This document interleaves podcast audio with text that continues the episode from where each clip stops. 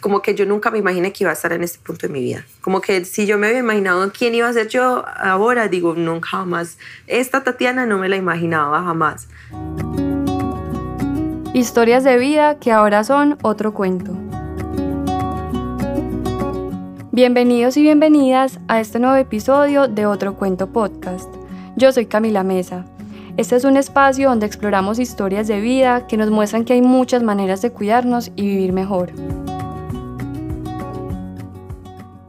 Desde muy pequeña, Tatiana aprendió a conocer su cuerpo, expresarse a través de él y desarrollar habilidades que a futuro se convirtieron en su vida. Bailaba todo el tiempo, estuvo en grupos de teatro desde el colegio y fue dándose cuenta que esto era lo que quería hacer a nivel profesional. Después de comenzar a estudiar teatro en la universidad, decidió salirse y empezar a trabajar. Entonces llegó al Matacandelas, uno de los teatros con más historia en la ciudad de Medellín.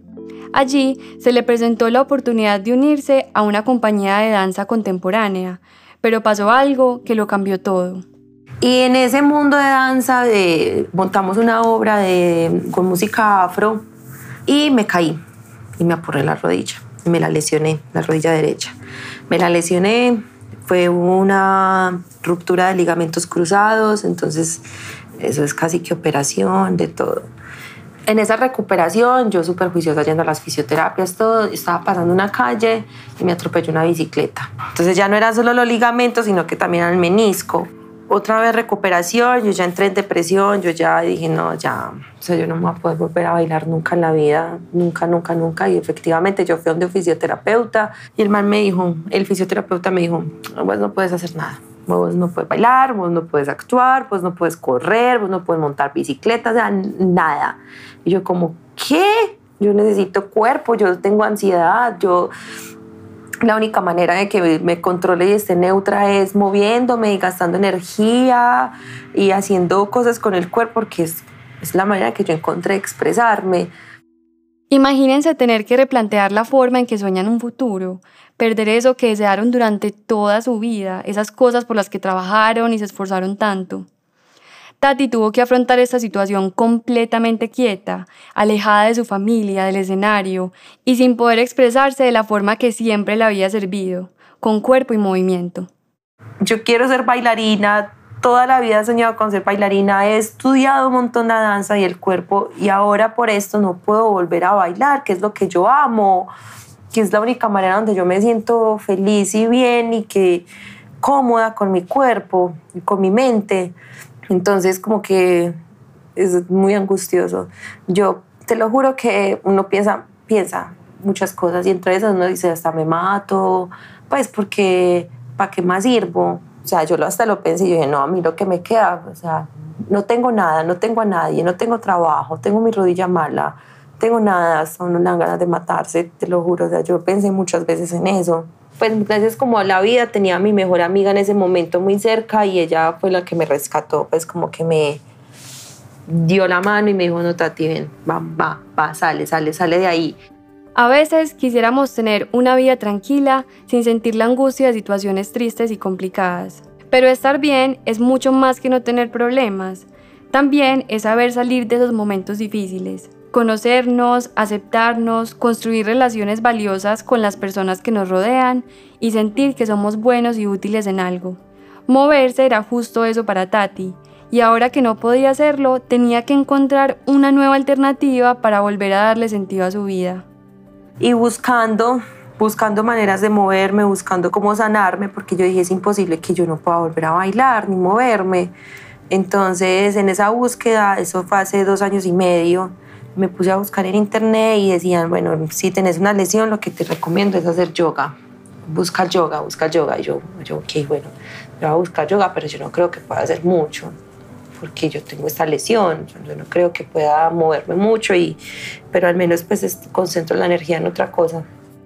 Al principio recibió clases por internet, poco a poco fue mejorando y fortaleciéndose. Entonces decidió formarse en una academia donde conoció muchas ramas del yoga, entre esas el ashtanga.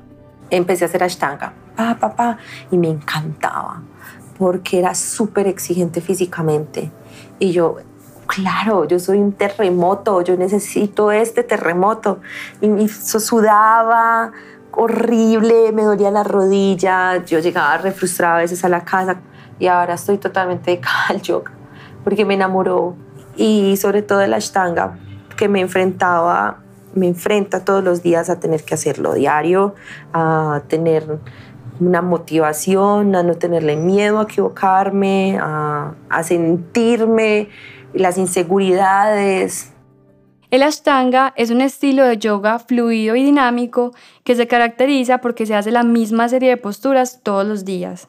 Las personas van a su ritmo, de acuerdo a su nivel, y lo que se busca es que cada persona desarrolle su propia rutina.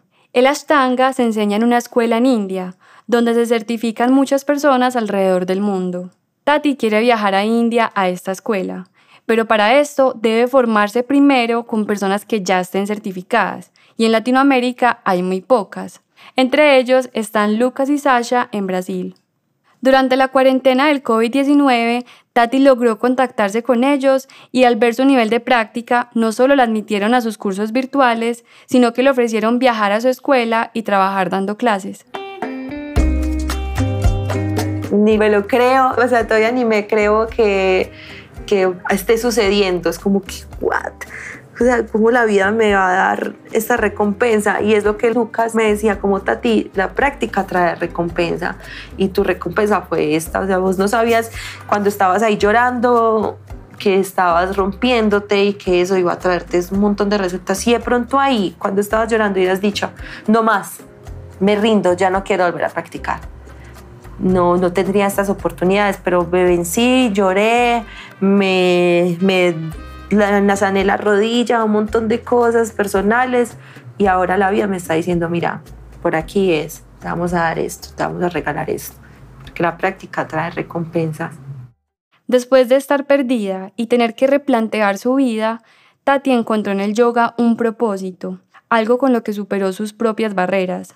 Ahora se ha dedicado a enseñarle a otros para transmitir lo que el yoga ha significado para ella. La, felicidad pues, también como propia y obviamente de superación, pero el entregar es lo más lindo.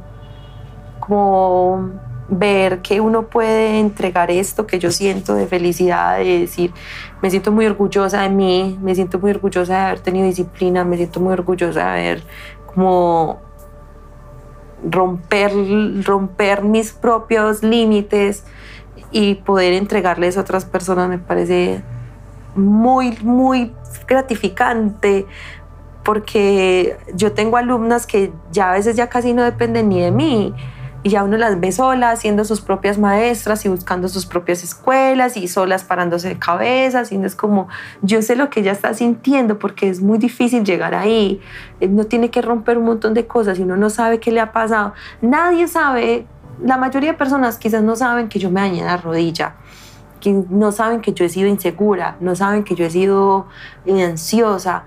Entonces uno lo ve y uno dice, ah, sí, una nena más que se paró de cabezas. Pero, pero adentro de cada sercito pasan un montón de cosas para que llegue hasta ahí. Entonces, poder como entregarles esa satisfacción a las personas es lo más gratificante. Yo me quiero dedicar a enseñar Ashtanga. Hay una profunda relación entre nuestra mente y nuestro cuerpo.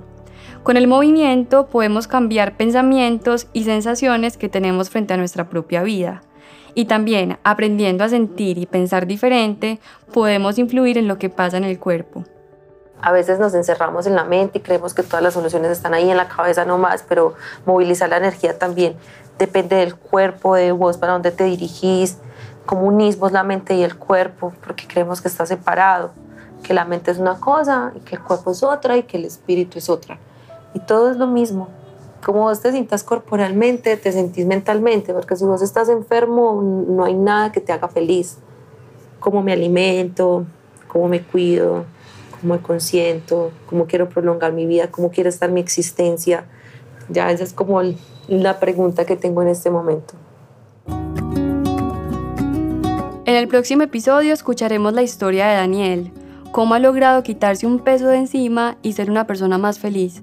Terminé con mi novia, seguía con, muchos, como con muchas inseguridades por esa soledad en mi casa y además empecé a estudiar una carrera con la que no me sentí conforme y me sentía demasiado estancado. Entonces me empecé a hundir en un hueco en el que era bastante triste. Este podcast hace parte de la estrategia Contigo, la cual busca transformar la salud mental en otro cuento. Nuestro equipo está conformado por Daniel Espinosa, María Paula Ruiz, Diana Ocampo y Camila Mesa. La producción del podcast está a cargo de Juan Esteban Ruiz. Los invitamos a que nos cuenten qué piensan o qué preguntas tienen sobre esta historia en nuestras redes sociales. Pueden escucharnos en Spotify, YouTube, Apple Podcast, Google Podcast y SoundCloud.